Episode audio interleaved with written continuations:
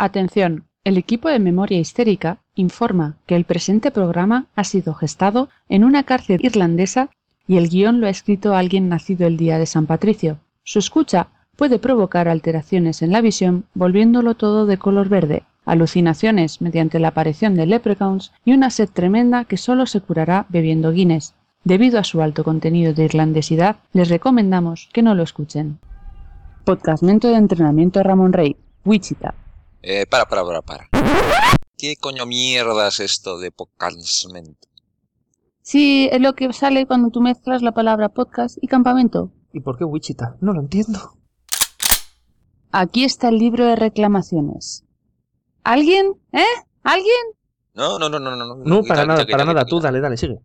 No tengo yo claro esto de apuntarnos a un... Ay, podcastmento para aprender. Nah, es lo que se lleva, los cursos de formación y todo eso. Hostia, hostia, calla, calla, calla, los instructores. ¡Silencio en la fila! ¿Qué fila dice este pollo? ¿Que somos dos? ¡Que os calléis, coño! Ay, por fin un poco de disciplina en este podcast. Bien, bien, bien, bien. ¿Qué pasa? ¿Que es que hablo en francés o qué? No, no, eh, eh, oiga, usted a lo suyo, a lo suyo. ¿Cómo que no? A partir de ahora lo primero y lo último que saldrá de vuestras bocas será Main Hair. ¿Está claro? Eh, Meinher, soy Cla- eh, Meinher. ¿De dónde eres, capullo? Eh, del Tirol, Meinher. No me jodas. En Bavaria solo hay mujeres enormes con las manos llenas de jarras de cerveza y tiroleses. Y tú no tienes pantalones cortos. Meinher son bombachos, Meinher. Aquí vais a aprender a escribir guiones que no hagan vomitar una cabra, a grabar sin que parezca que estáis en medio del maldito Hanoi y a conseguir comentarios sin iTunes como si tuvierais tetas. Oiga, Tenemos los huevos pelados de radio. Hemos aguantado las ganas de mear más veces que todos vosotros juntos y hemos editado más audio del que jamás grabaréis. ¿Qué, qué ha dicho después de lo de la cabra? Que no lo he oído yo. no sé, yo estaba pensando en el camello de Stalingrado. Animalico. ¡Silencio, cretinos! ¡Y mantened la fila! A mí esto no me convence, ¿eh? Yo pensaba que sería más divertido. ¡Eh! ¡Hacednos caso! Ah, mira, eh, volvámonos a nuestro podcast, que será una mierda, pero que es nuestro, oye. Ay, es que ya no se respeta nada.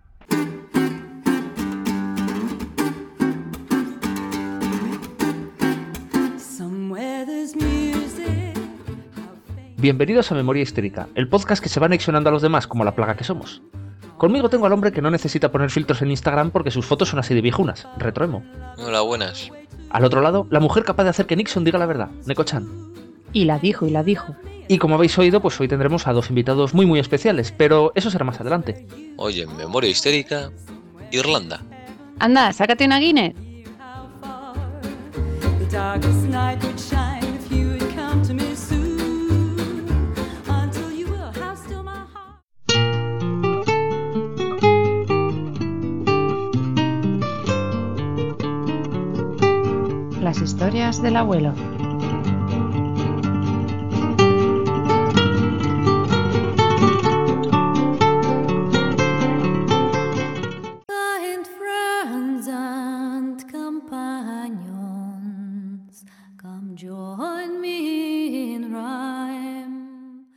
Nuestra historia de hoy comienza en el siglo XII. Eh, espera, espera, espera, espera. Vale que nos hayamos ido alguna vez al siglo XIX para poner en antecedentes a los oyentes, pero creo que el siglo X palito palito es un poquito exagerado. Se supone que nos centramos en el siglo XX. Y eso vamos a hacer, pero no es posible hablar de Irlanda sin remontarnos a 1171. En lo que seguramente fue un día lluvioso y gris, por aquello de no desentonar con la habitual meteorología irlandesa, el rey Enrique II de Inglaterra pone el pie en la costa de Irlanda. Así, por las buenas. Bueno, en realidad tenía sus justificaciones. En aquella época Irlanda era un puñado de reinos separados, sin identidad nacional alguna. Pero recientemente eh, habían empezado a organizarse en tres reinos que pujaban por controlar la isla. Esto a los vecinos ingleses no les gustó nada, porque vieron en ello la aparición de un posible enemigo. Y como en Inglaterra la comida es una mierda, decidieron ir a un país capaz de distinguir más de tres sabores en la comida.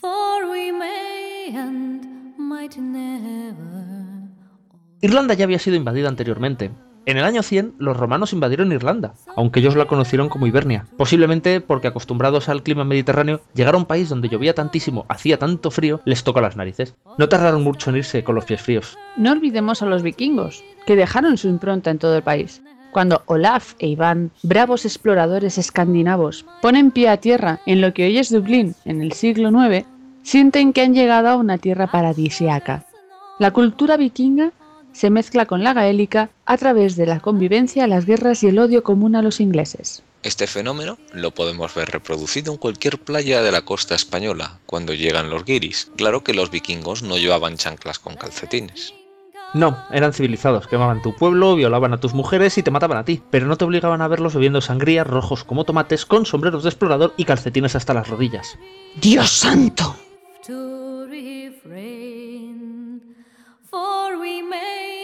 Irlanda, así pues, es ocupada por Inglaterra en el siglo XII, y así permanece en constante guerra contra Inglaterra. Pero es en el siglo XVI cuando se lía la Marimorena. En 1536, Enrique VIII reniega de la autoridad del Papa de Roma y monta su propia iglesia por un asunto de faldas. Pero es su hijo quien remata la faena cuando rompe directamente con el catolicismo y separa, así por las buenas ambas iglesias. Esto será la gota que colma el vaso para Irlanda. Irlanda es profundamente católica, y mientras galeses y escoceses aceptan el cambio religioso, cuando los colonos protestantes son enviados a Irlanda desde Inglaterra, se centran en purgar a los católicos. La cultura y religiones gaélicas son destruidas bajo el protestantismo. Y aquí, pues nos vais a permitir que demos otro salto hasta 1782. Eh, Dios bendiga este podcast, pero otra vez nos hemos salido desde el siglo XX. Y por los pelos, eh, casi, estamos en el siglo XVIII. Que no vuelva a pasar. En 1782, Irlanda logra su independencia en la denominada Constitución de 1782, en lo que se conoce como el mayor alarde de originalidad que ha conocido el país desde la cerveza negra. Hasta entonces el Parlamento irlandés, teóricamente independiente, estaba sometido a Gran Bretaña, que tenía potestad para impedir, por ejemplo, la simple reunión del mismo. Irlanda no dejaba de ser un estado vasallo sometido a la autoridad de la corona británica. Sin embargo, con la Constitución de 1782, el Parlamento de Irlanda se ve libre de las ataduras británicas. O casi, porque las leyes británicas siguen imperando en Irlanda, pero menos da una piedra. Mm, Volvemos al siglo XX ya, por favor, que empiezo a sentirme incómodo entre tanta gente con leotardos y peluca, esnifando rapé. Casi, venga, que ya casi estamos.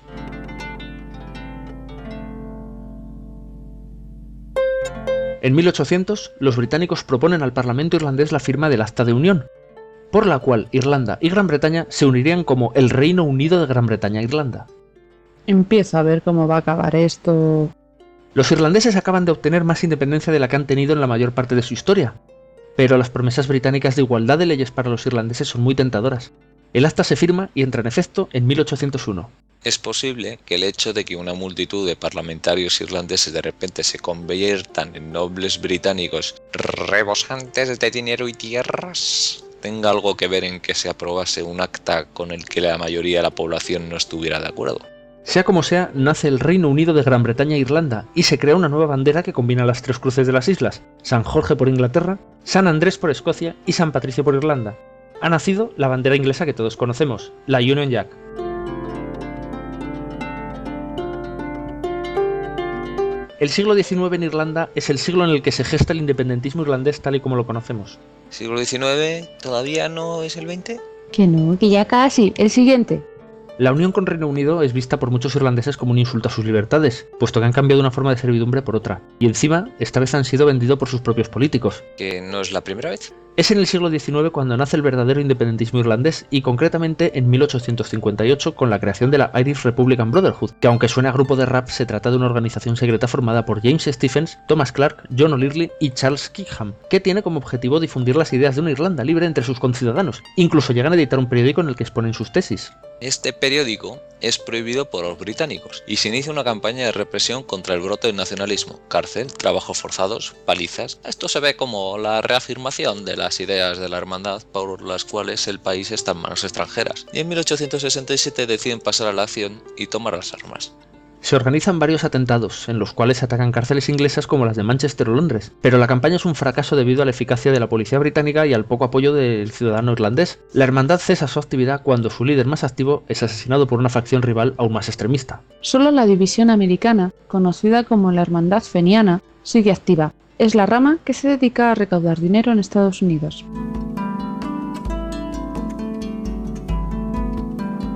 No es hasta el siglo XX Por fin, ya me siento mucho mejor, más como, como en zapatillas viejas, de cuadros, rotas. Eso explicaría el olor. Decía que no es hasta el siglo XX que la hermandad republicana despierta de su letargo, y lo hace por todo lo alto en lo que se puede decir que es el evento que marca la historia moderna de Irlanda, la Revolución de Pascua. En 1913 se crea la agrupación de voluntarios irlandeses, que son básicamente la respuesta del independentismo irlandés a la creación de los voluntarios de Ulster. Y es que el sentimiento nacional ya está dividido entonces. El norte desea ser británico, pero el sur quiere ser irlandés. Se va a liar.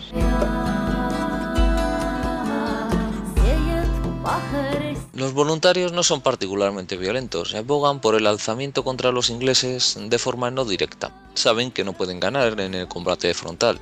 Así que cuando en 1914 estalla la Primera Guerra Mundial y los ingleses están distraídos en Francia, ven la oportunidad. Sin embargo, no saben que tienen una plaga en sus filas. La Irish Republican Brotherhood ataca de nuevo. Durante años se han estado infiltrando en las filas de los voluntarios, escalando en la jerarquía. En 1916 prácticamente controlan la organización. Y no olvidemos que son gente experta en el uso de las armas y no van a dudar en llevar a los voluntarios al combate contra los ingleses. El plan es levantarse en armas, controlar una serie de edificios clave de Dublín y proclamar la República durante la Pascua de 1916. Y para ello necesitan el control de los voluntarios, así que en un alarde de mira detrás de ti un mono de tres cabezas, la cúpula, controlada por la Hermandad, a excepción del fundador de los voluntarios, McNeil, organiza una jornada de tres días de desfiles y maniobras. Van a hacerlos participar en una revolución mientras piensan que están paseando por las ciudades o participando en marciales ejercicios de entrenamiento. Obviamente, cuando quieran darse cuenta de que todo es real, estarán peleando por sus vidas y no habrá más remedio que luchar. Sin embargo, McNeil se huele la tostada y boicotea el levantamiento. Y este solo se produce con éxito en Dublín. Cinco batallones se lanzan al control de los edificios considerados principales de la ciudad. El primero de ellos, comandado por Ned Daly, se encarga del noroeste de la ciudad y toma el poder jurídico, los juzgados. El segundo, con Thomas McDonagh, toma el sur de la ciudad y monta su cuartel general en la fábrica de galletas Jacob's Biscuit. Sí, señor. Gran estratega. Si yo tuviera que montar una revolución, lo primero sería conquistar la fábrica de galletas. Y luego la de gatitos.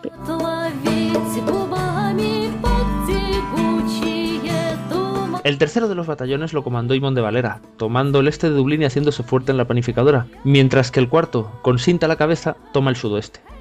Un quinto, creado sobre la marcha, contaría con los cabecillas Pierce, Connolly, Clark, McDermott, Plunkett y quizá en alguien que os suene, Michael Collins. La crema de la revolución hace su bastión en la oficina de correos. El ejército británico reacciona con mucha cautela, pues no saben a qué se están enfrentando. Van tomando posiciones, pero no se atreven a avanzar. Están en medio de una revuelta en un país ocupado, después de todo. Mientras tanto, en la oficina de correos, los cabecillas realizan el acto alrededor del que gira todo su plan. A las puertas de dicha oficina, realizan la proclamación de la República. Lo que no esperaban es que a nadie de los presentes le importe, pues son ajenos a la revolución y no tienen el más mínimo interés por la lucha independentista. Se limitan a buchar a Connolly y a sus compañeros, o en el mejor de los casos a ignorarlos. Se ha hecho la proclama, se han tomado los principales edificios de la ciudad Y la fábrica de galletas. No nos olvidemos de la fábrica de galletas.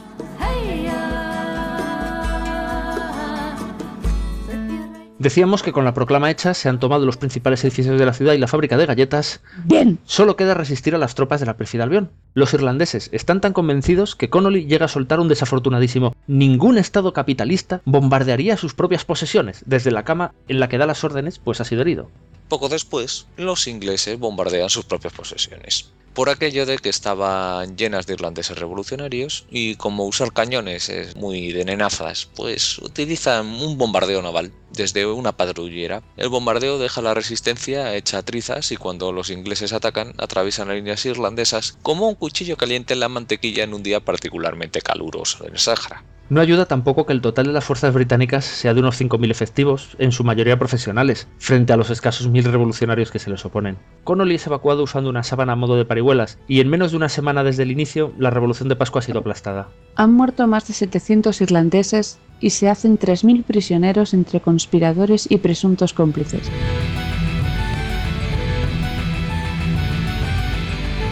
Pero si en algo se caracterizan los ingleses, aparte de su higiene personal y carencia de papilas gustativas, es por tomar decisiones terribles en momentos críticos. Vamos a hablar de Market Garden, de Gallipoli, de Benny Hill, de la destrucción de la fábrica de galletas. La mayor parte de los cabecillas son encerrados en la infausta prisión de Kinma Gaol, pero en lugar de dejar que se pudran allí por promover un levantamiento que nadie ni sus propios compañeros apoyan, se decide que serán fusilados. Así, entre el 3 y el 12 de mayo de 1916, todos los irlandeses son fusilados sin excepción, y en algunos casos de forma tan vergonzante como la de Connolly, que completamente moribundo y sin posibilidad de sostenerse en pie, es fusilado sentado en una silla en el patio de la cárcel. Los cuerpos son denegados a las familias para evitar que los partidarios de la independencia conviertan las tumbas en lugares de peregrinación. El problema es que lo que era una revolución sin apoyos, unas ejecuciones sin misericordias lo convierte en un sentimiento popular. Nadie daba un duro por la independencia porque no se estaba tan mal, decían. Eran muchos siglos de sometimiento que habían horadado la voluntad, pero el que un compatriota sea fusilado en una silla es demasiado para los que se consideraban independentistas moderados. Los ingleses acaban de darle las alas que necesita la revolución, y quizá después de todo, eso fuera lo que Connolly y Pierce buscaban.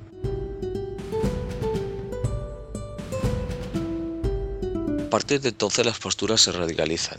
Los unionistas irlandeses que desean permanecer con Inglaterra ven a los independentistas revolucionarios y peligrosos, capaces de usar las armas. Por su parte, los independentistas ven a los unionistas como traidores que no dudan en vender a sus compatriotas al invasor. Se va a volver a liar. Los supervivientes de la hermandad, ahora más convencidos de lo justo de su causa que nunca, comprenden que no tienen fuerza suficiente y deciden que han de trabajar por la vía política y ponen sus ojos en el partido político más afín a sus ideas, el Sinn Féin. Poco a poco, la infiltración en el Sinn Féin se va completando y el partido radicaliza su discurso. La población no ha visto con buenos ojos los hechos del levantamiento de Pascua, pero aún falta una chispa que hará que todo irlandés con un mínimo de ansias de independencia se lance a los brazos del Sinn Féin. No me digas más. Otra idea británica. En efecto, y es que en 1918 Inglaterra pretende imponer en Irlanda las levas de reclutamiento. Los ingleses están metidos hasta las rodillas en el barro europeo, peleando por una guerra que incluso ellos ven lejana. Así que cuando se intenta obligar a los irlandeses a pelear por los intereses británicos, la balanza no es que se incline, es que se le rompe el brazo y el peso le cae a un vecino tres plantas más abajo.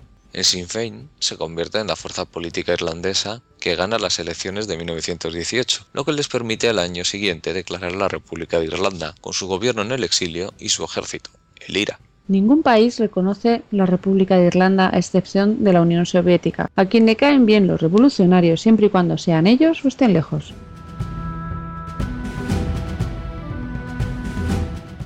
Como es lógico, los ingleses no están muy de acuerdo y se inicia una campaña de represión y caza política, para la que esta vez los irlandeses tienen una respuesta, el terrorismo. El IRA comienza la que se denomina Guerra de Independencia Irlandesa, cuando tirotean a dos policías irlandeses. Hay que aclarar que la policía irlandesa, la Royal Irish Corps, es un organismo creado por los británicos y por tanto acusado de ayudar al invasor de la opresión. Vamos, una forma muy clásica de decir si no estás conmigo estás contra mí. El asesinato de los dos agentes desata la violencia, y los atentados se suceden. La guerra de guerrillas es total, pues el IRA sabe que no puede enfrentarse frontalmente al enemigo. Los objetivos principales son la policía y los organismos de poder, pero se aprovecha y se ataca a unos cuantos unionistas, muy protestantes ellos.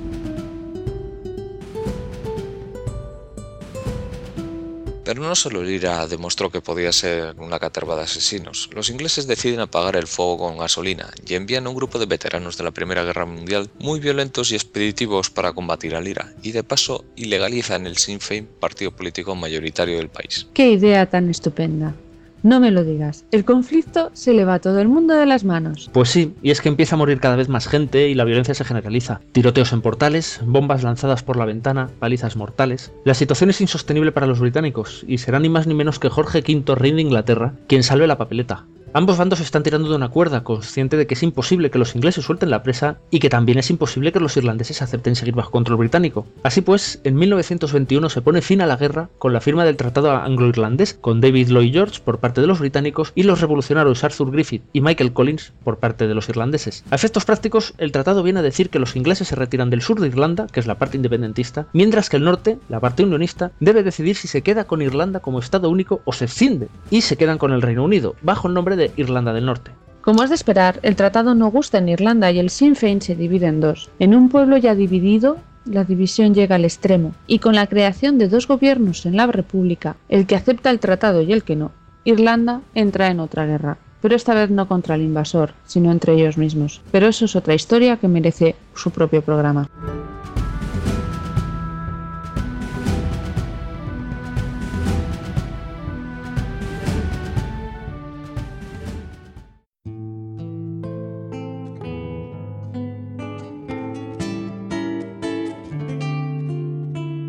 ¿Nunca os habéis preguntado por qué la bandera francesa y la irlandesa se parecen tanto? Si preguntáis, no existe una explicación oficial, aunque los gestores más tradicionales son capaces de asignar un significado a cada uno de los colores.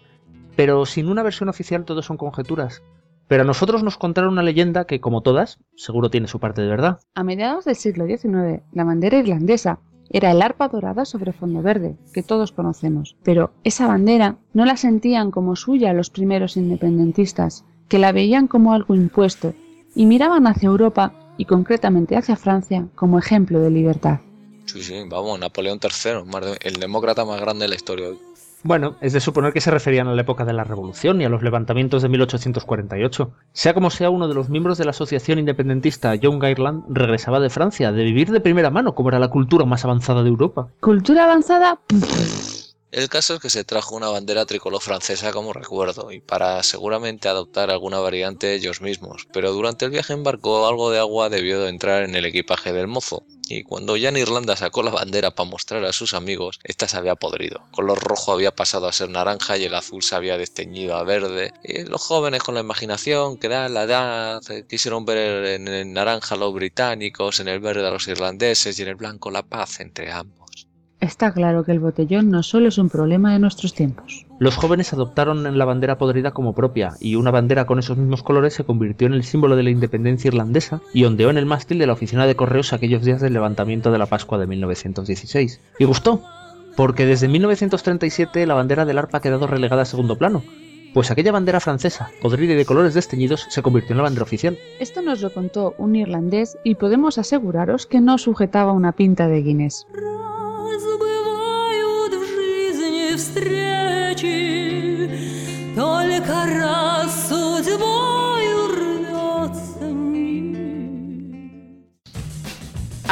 Día, dentro de unos años, no solo seremos unos piratas descargadores compulsivos de películas, sino que además habremos contribuido a la destrucción del modelo radiofónico comercial actual. Únete a la causa. Escucha, esta peli ya la he visto. Esta peli ya la he visto.com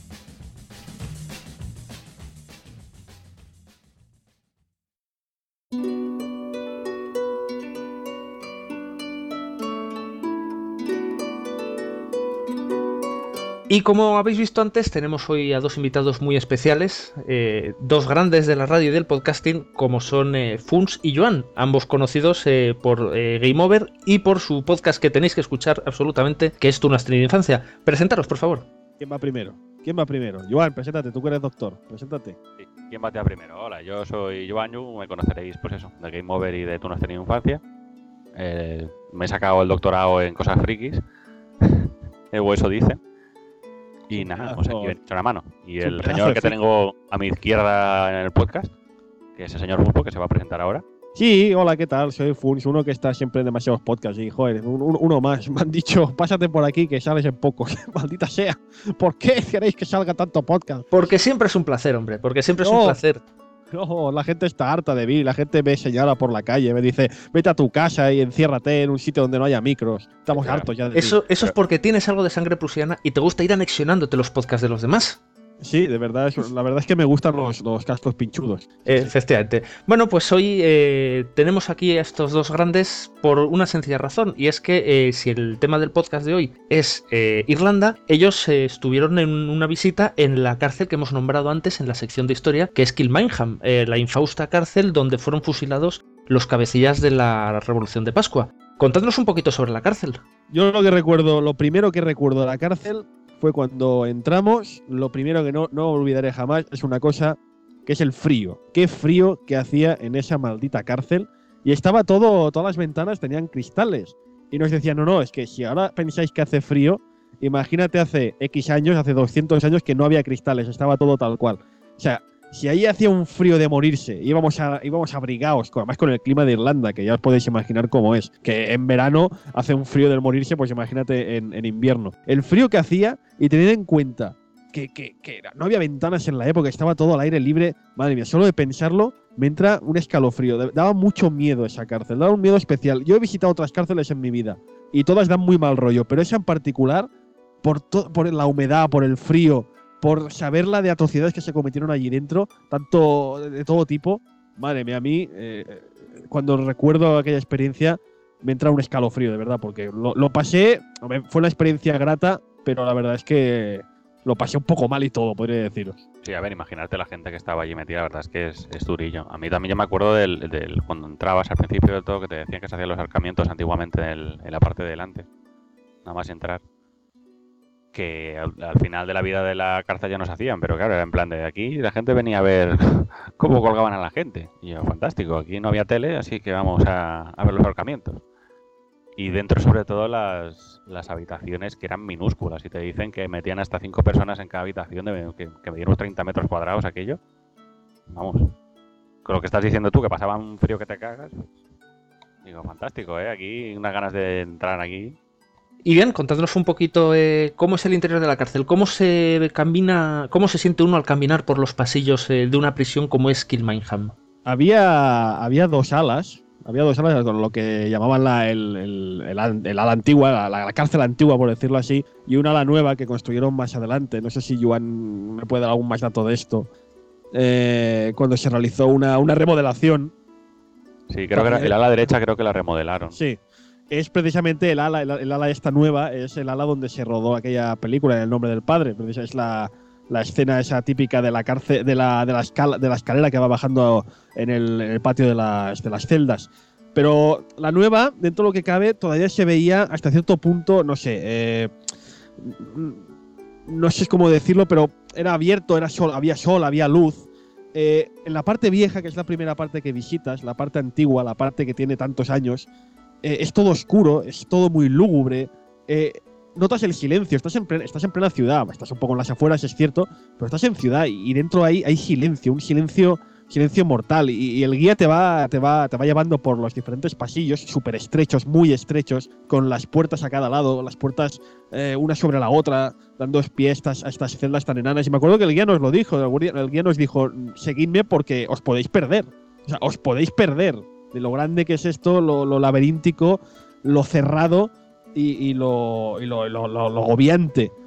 Yo recuerdo eso, eh, en mucho frío, una sensación terrible. Yo me imaginaba cuando miraba las celdas, miraba dentro de las celdas y me imaginaba a la gente ahí dentro volviéndose loca, porque es que imagínate, una celda ahí minúscula con cinco personas allí, eh, sin ley alguna, más que la ley de la fuerza de, de los guardias que impartían, pues se me a saber en aquella época de barbarie, imagínate.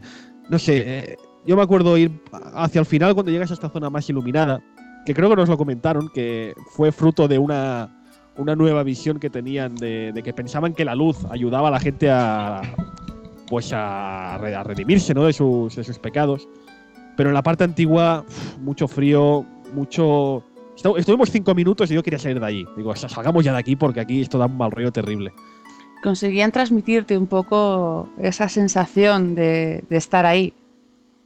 O sea, transmitirte el, el- el- el mal rollo de, de- de esto es una cárcel, aquí se ha pasado muy mal y, y te llegaba. Sí, la verdad es que lo- las visitas estaban muy bien hechas, estaban muy bien guiadas y el- la gente que te lo explicaba se notaba que, que vamos, que le, le- le gustaba explicar la historia del- de la zona esta. Dices historia, y precisamente Kilmainham es una cárcel que en la, en la historia del independentismo irlandés es eh, absolutamente central, porque es la cárcel donde fueron fusilados los cabecillas de- del levantamiento de Pascua, como Connolly y, de- y demás. Eh, seguro que os contaron muchísimas historias y seguro que aprendisteis un montón acerca de ello en la visita. Contadnos algo. Pues lo que te comentaban ahí también es que la gente esta que me que encerraron por el tema del alzamiento eh, fueron fusilados después en el patio. Que no era algo típico porque normalmente ya te digo, la gente que enviaban ahí eran por otro tipo de crímenes y habitualmente lo que los adultos los deportaban a Australia, pero esta gente como se había levantado contra el gobierno los tuvieron que fusilar ahí detrás y de hecho había uno de ellos, no recuerdo el- el- el nombre, que estaba tan, tan mal herido que no se podía tener en pie. De hecho, lo, lo fusilaron. Eh, Connelly, lo, lo fusilaron, lo tuvieron que tener atado, me parece, no recuerdo si lo pusieron en una silla o, o cómo era. y Efectivamente, lo tuvieron, una silla. lo tuvieron que atar a la silla para que no se cayera. Y de hecho es que, ya digo, lo fusilaron así, sentado. De hecho, con- eh, a la- lo, que nos comen- comentaba el guardia es de, a ver, durante el alzamiento este la gente, pues, había gente que estaba de acuerdo y gente que no, pero había mucha gente que no se quería meter en, en jaleo. Pero cuando se enteraron de que habían fusilado a un hombre que no se podía ni tener en pie, que lo tuvieron que atar a una silla, y la gente ya se indignó tremendamente con, con, con los opresores, que de hecho eran, eran los ingleses en aquel momento. Así que eso fue un desencadenante de, después de todo el movimiento independentista a nivel ya más, más popular. Daba muy mal rollo el, el patio. Nos, nos llevaron efectivamente al, al patio donde sucedió este, este y otros fusilamientos. Y la verdad es que daba muy mal, muy mal rollo. Había este silencio también, ¿no? Este silencio tan. No sé cómo decirlo. Era, era, era, era muy mal, muy mal rollesco, de verdad. No, no sé cómo definirlo. Pero ese patio, saber lo que había pasado ahí, vale que si no te lo explican no lo sabes, pero una vez lo sabes, lo miras con otra, lo miras con otros ojos, lo miras con un, con un respeto, con un respeto especial, de forma totalmente distinta.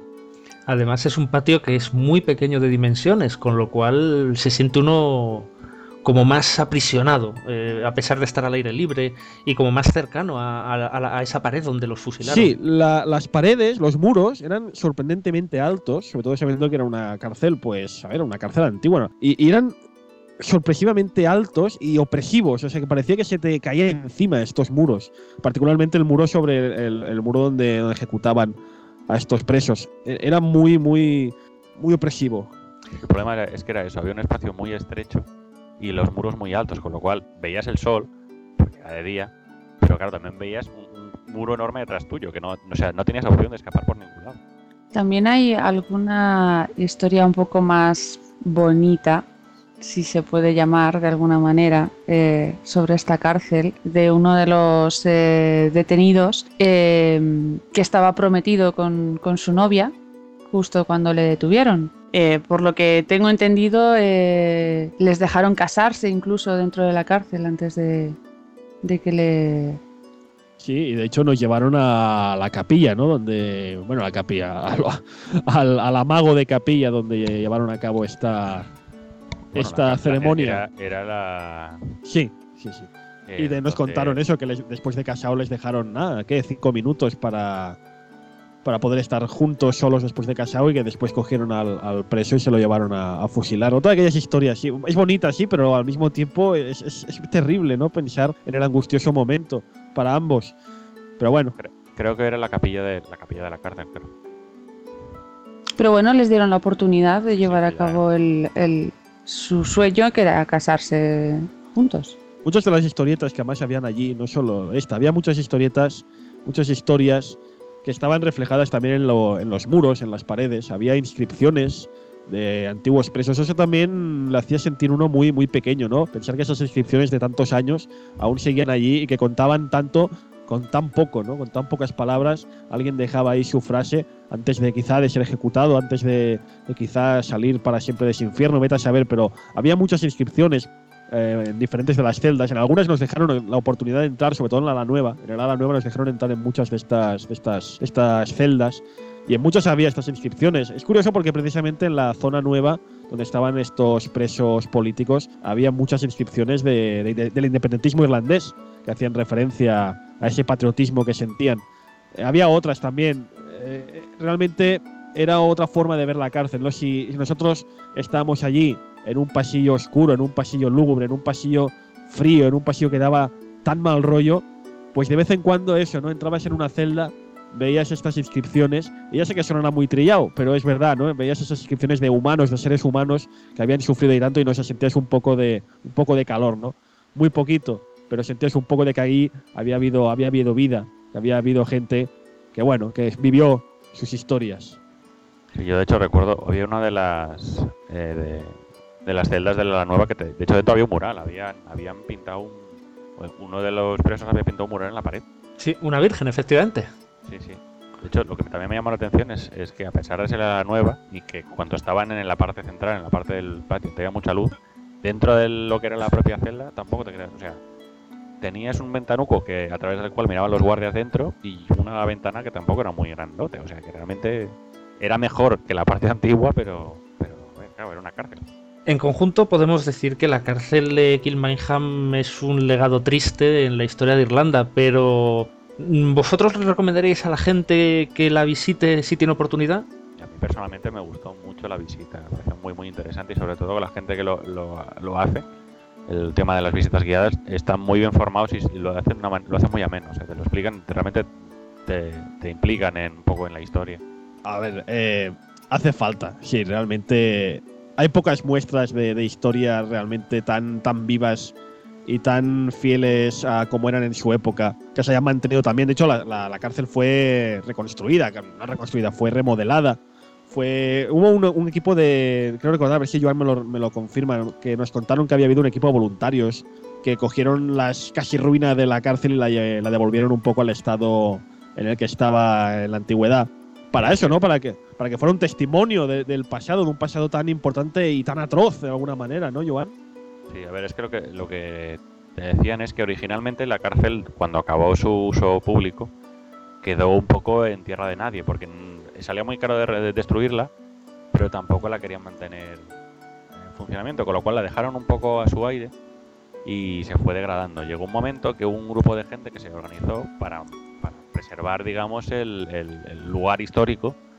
Y lo que dices tú, hubo un grupo de, de voluntarios que empezó a, a trabajar ahí de gratis eh, en lo que podía, buenamente podían ir reconstruyéndolo, hasta que más adelante ya el gobierno decidió realmente que valía la pena eh, tenerlo como plan museo.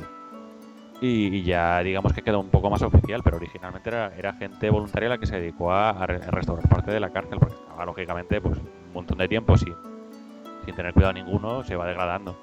Y la restauración está. Es que realmente no parece que hayan pasado los años. Parece. Claro, no la, vimos en su época, evidentemente.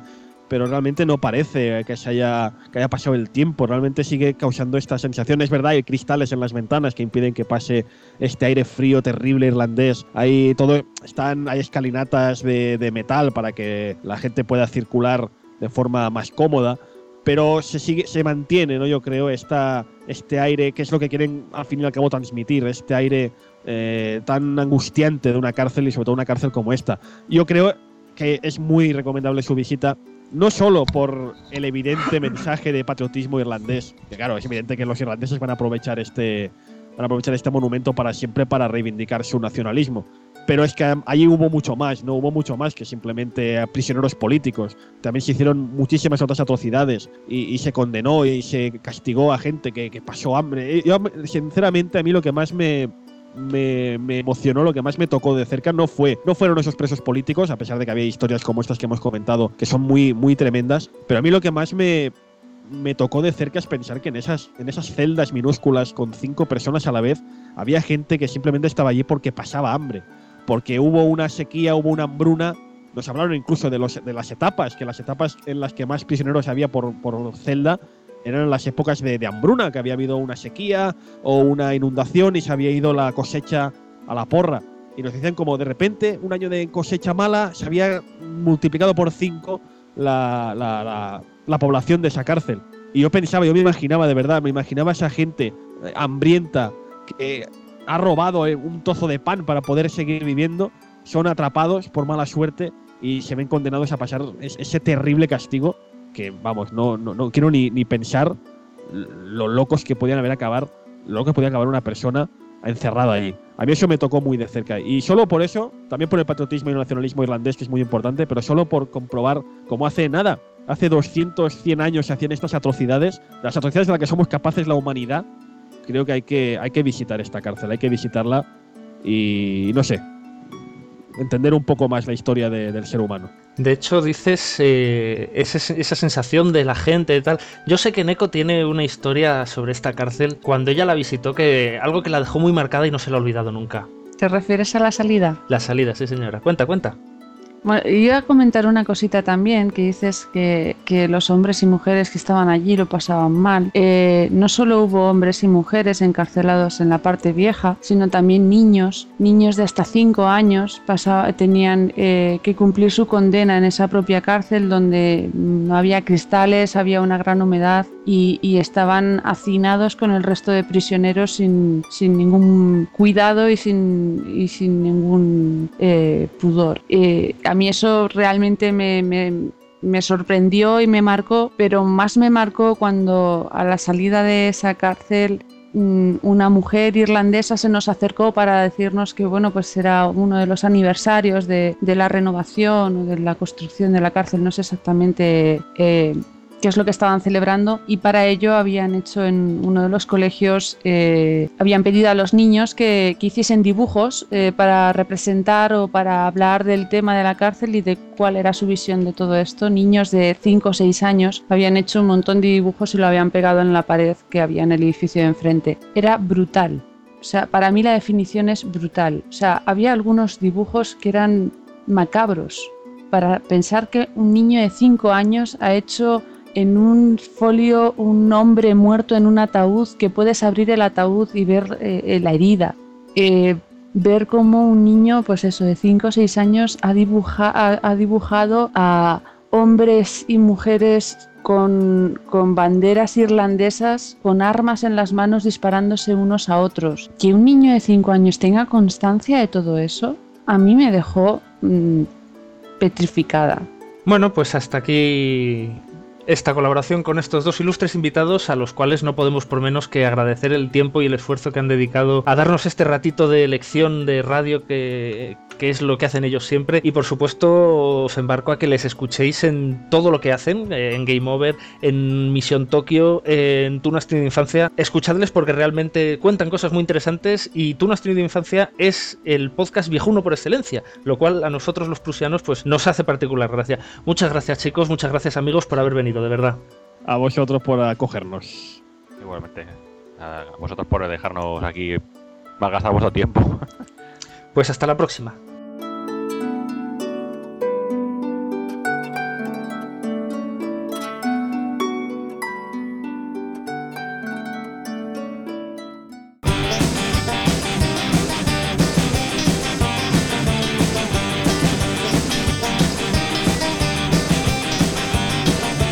Y hasta aquí el programa de hoy.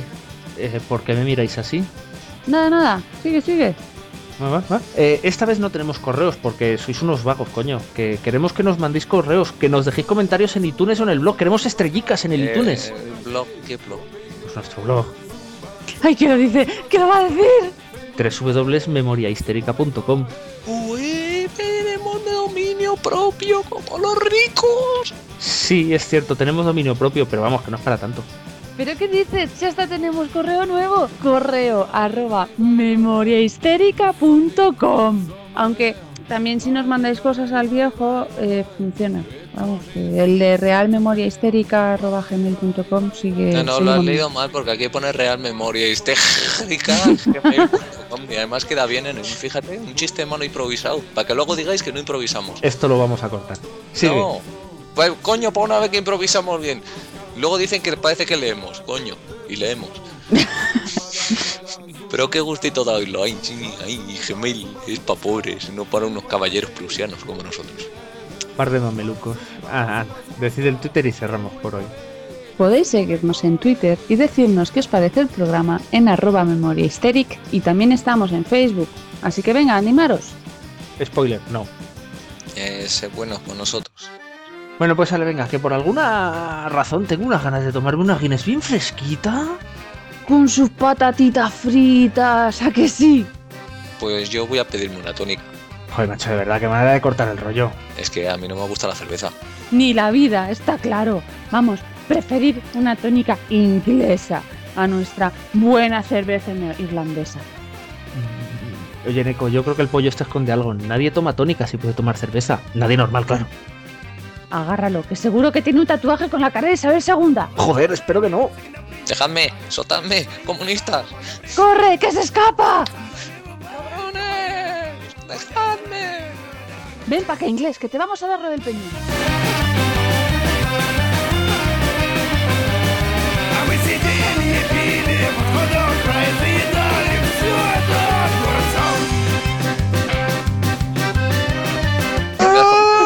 Imagínate un chiste de penes.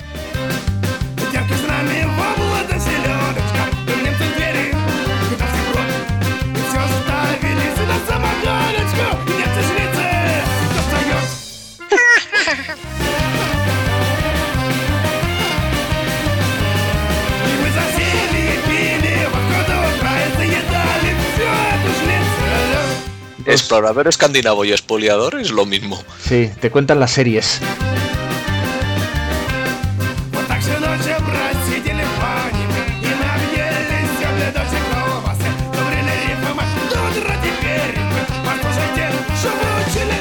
En el año 100 los romanos invadieron Irlanda, aunque ellos la conocieron como, Inverna- como oh, Invernalia. Sí, venga, a los Stark. Y, y- y pusieron un trono. Y pusieron Y, trono y saca- y empezaron a sacar cartas. Ah, a cortar cabezas. Uy, spoiler.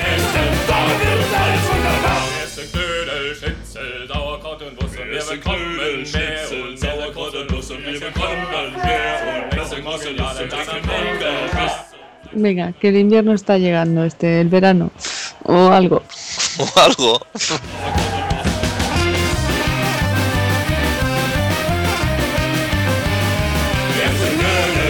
Oye, a ver, nada de ver porno mientras grabamos.